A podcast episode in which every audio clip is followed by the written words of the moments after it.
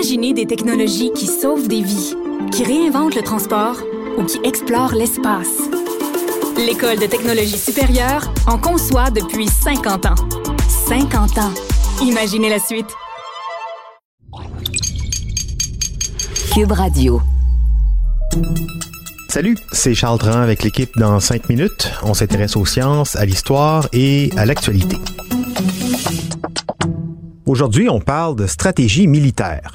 On connaît bien le fameux débarquement sur les plages normandes, un événement décisif durant la Seconde Guerre mondiale, même s'il existe des historiens pour dire que la résistance des Russes à l'Est a eu plus d'impact. En tout cas, ce débarquement est connu par-dessus tout. Mais il y a un autre débarquement beaucoup moins connu, c'est celui des nazis en Grande-Bretagne. Ce débarquement est inconnu pour cause, il n'a jamais eu lieu. Cette opération voulue par Hitler euh, a en effet été sabordée par son propre camp. Un officier traître au fureur a envoyé en Grande-Bretagne les pires espions possibles pour qu'ils se fassent prendre et que l'opération avorte. Comment tout ça est-il arrivé? Dans quel contexte? Voici les explications assez drôles avec Baptiste Zapirin.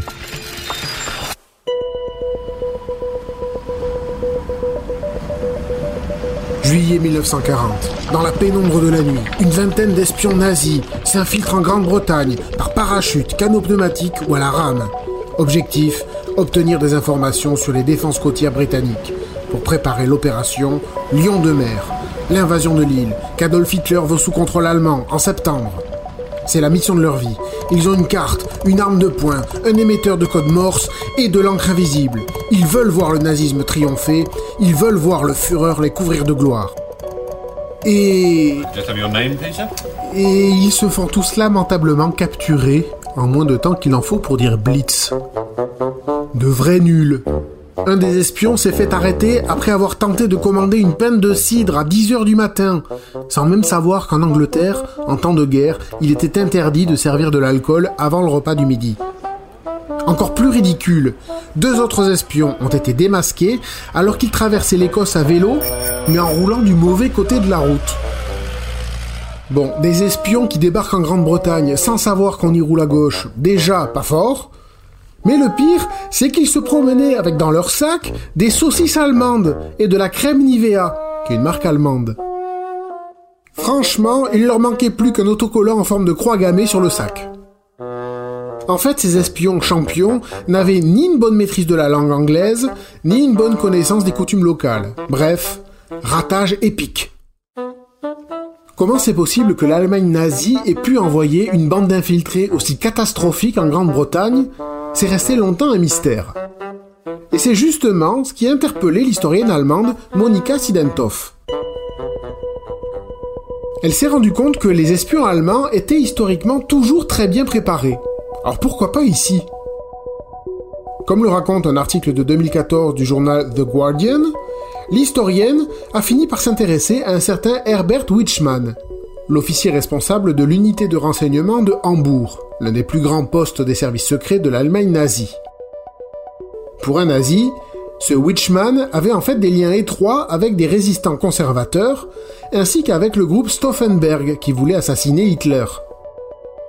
Après six ans de recherche entre archives et textes de Witchman lui-même, l'historienne Sidentoff a abouti à l'hypothèse que le chef espion avait fait exprès d'envoyer en Grande-Bretagne des deux de pique pour saboter délibérément les plans d'Hitler. Une version peu entendue de l'histoire, documentée pour la première fois dans son livre paru en 2014, mais non traduit en français, Opération Lion de mer, résistance au sein des services secrets. Witchman avait choisi des petits criminels et des membres d'organisations d'extrême droite aux Pays-Bas, en Belgique, au Danemark. Pas les plus dégelés de la boîte, mais par contre très enthousiastes pour le nazisme le profil parfait pour tout faire capoter. L'hypothèse du sabotage est donc bien possible. D'autant que le plan d'Hitler ne faisait pas du tout l'unanimité. En 1940, l'Allemagne venait d'envahir la Pologne, les Pays-Bas, la Belgique et la France, et occuper la Grande-Bretagne, bon, militairement, c'était pas idiot, en théorie. Ça permettait de couper les Alliés d'une base importante à partir de laquelle ben, ils pouvaient organiser des assauts. Mais dans les faits, la marine allemande était largement inférieure à la flotte britannique et l'armée de l'air de Berlin avait déjà subi pas mal de pertes. Le commandant en chef de la Luftwaffe lui-même pensait que ces avions ne pourraient pas dominer le ciel britannique. Beaucoup anticipaient donc un désastre humain côté allemand en cas d'invasion de l'Angleterre. C'est ce qu'aurait voulu empêcher l'officier Wichmann. Bien joué donc, mais il faut préciser que cette opération d'espionnage manquée n'est pas la seule raison qui a poussé Hitler à finalement ne jamais mettre ses plans à exécution.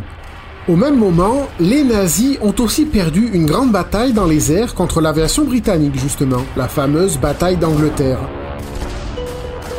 De quoi refroidir les ardeurs d'Hitler. Et ensuite, ben, l'entrée en guerre des États-Unis en 1941 et les revers de l'armée allemande en URSS ont sérieusement diminué les chances de réussite de l'opération Lion de mer. À partir de 1941, l'Allemagne avait des adversaires de tous les côtés. Mais ce qu'elle ne savait pas, c'est qu'elle en avait aussi dans ses propres rangs. Ouais, opération abandonnée donc. Mais quand on repense à ces espions nazis, fallait vraiment qu'ils se doutent de rien pour ne pas se rendre compte euh, qu'ils étaient complètement dans le champ avec leur saucisse allemande dans la sacoche. On imagine euh, des sortes de versions allemandes d'OSS 117, là, pour ceux qui connaissent ce personnage parodique d'espions français des clowns, des mauvais espions allemands qui se sont fait prendre, bien sûr. Merci Baptiste Zapirin, c'était en cinq minutes.